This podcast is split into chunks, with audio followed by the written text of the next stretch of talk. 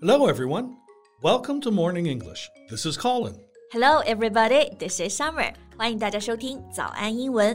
And Colin, since we're on this topic, do you think luck is important? Luck? Yeah, I think it's important, but it's not everything. I believe that you can make your own luck by hard work and dedication. Yeah, can't agree more. 运气呢，确实很重要，也很难得。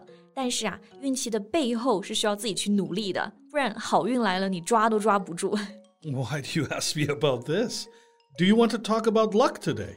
Yeah, it's because I just read a story about a Chinese girl marrying into the European royal family, and a lot of people commented that was pure luck. Oh, uh, who is this girl? 哦啊，我刚刚说的这个女孩呢，叫做李然，她是欧洲啊第一位中国王妃。she was born in Guangdong and married the Prince of Belgium. Well, I think she needs more than luck to marry into a royal family and become a princess. Right, exactly. 能嫁入皇室呢，确实是她的运气，但这份运气啊是靠她自己赚来的。好，那她嫁的呢就是一位比利时的王子。比利时呢，英文就是 Belgium。如果是形容词，比利时的就是 Belgian，n 结尾。比如李然就是比利时的王妃，那我们就可以说李然 is a Belgian princess. A lot of people know Belgium for their chocolate. What? You want to talk about chocolate today? Not today. Maybe next time.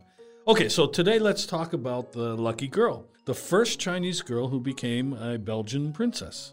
Okay, so how did they meet? All right, so in her mid 20s, she was studying abroad in Paris and worked part time as a salesperson in a luxury store. And the prince is a regular customer, so their paths crossed. Right. 他们俩的相遇啊，是当时因为李然在巴黎留学，然后兼职呢，在一个奢侈品店做销售，就遇上了王子。你刚刚那个表达还挺浪漫的，Their paths crossed. Yeah. If two people's paths cross, or if they cross paths, it means uh, they meet, uh, usually without expecting it. Right. Cross 就是交叉嘛，两个人的路交叉了，其实就是想说呢，不期而遇。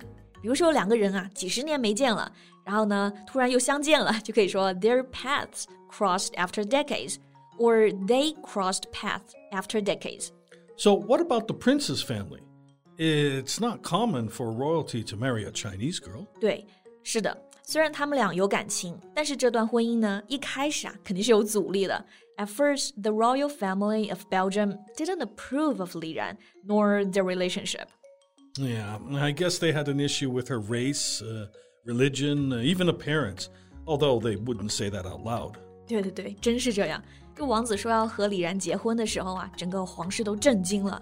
那他们肯定觉得两个人的身份啊、宗教信仰还有外貌都不般配，所以一开始是不同意的。那像这样，在一段感情中呢，家人不同意，有几个表达。第一个我们可以说 disapprove， 我们知道 approve 是同意，那么 disapprove 就是不同意。They disapproved of her. Yeah, it's tough when your parents disapprove of your partner. All right, another phrase we can use is have an issue. But note this is an informal phrase. Right. Issue 它可以表示 a problem or concern，可以是问题或者是担忧。Have an issue with somebody 可以表示不同意某人。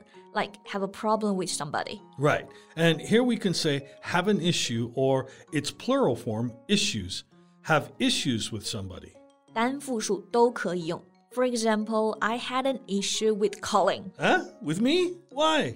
You bought ice cream for everyone in the office except for me. What did you say? You ate two. yeah, right. It's just an example. I don't have issues with you. We're fine. Yeah, no more ice cream for you next time. Come on. Alright, alright. Back to our topic. 我们刚刚讲呢，虽然皇室一开始不同意，但是李然呢，他不管是婚前还是婚后啊，其实都特别努力，然后最终靠自己的人格魅力征服了大家。Hmm, so what did she do after the marriage? She became the director of European luxury goods, and she still worked very hard and remained independent. So that's how she won over the prince and made her own luck by hard work. Right again，所以征服大家、赢得支持，我们可以用到这个词组啊，win over。过去式就是 won over。So she won over the royal family by her personal charisma. Yeah, I like the word charisma. It means the powerful personal quality that some people have to attract and impress other people. 对，刚刚说这个女孩是靠个人魅力征服大家，对吧？这个个人魅力就可以说 charisma，是一个很好的词。所以我们说，嫁给王子呢，靠的绝对不是运气，而是努力和自己已经做好的准备。Yeah, that's why I like this saying. Luck is what happens when preparation meets opportunity. Yeah, that's a good one. 运气到底是什么呢？ 其实就是当一个准备好的人呢，得到了机会。这个准备加上机会，准备就是动词是 prepare，名词是 preparation，机会就是 opportunity。 So we have to work hard and be prepared, and then when the opportunity comes, we can seize it. Right，还有很多和运气相关的谚语啊，我还挺喜欢这一句的：The harder you work, the more luck you seem to have. Yeah, that's also true. The harder you work, the luckier you become. Right， 越努力就越有好运，这是一个越来越的句型，就是用到这个 the 加上比较级。比如第一句我们说的是 the harder, the more luck，第二句是 the harder, the luckier。 The more ice cream you eat, the happier you will be. Yeah, the more ice cream you bought us, the more charisma you have. See, this sentence pattern is very useful. Right， 所以这个呢，就是我们说的第一位欧洲王妃的故事了。不知道大家怎么看李然的好运和她的努力呢？欢迎大家留言说说你的想法呀。 Okay, so that's all the time we have for today. Thank you so much for listening. This is Colin. This is Summer. See you next time.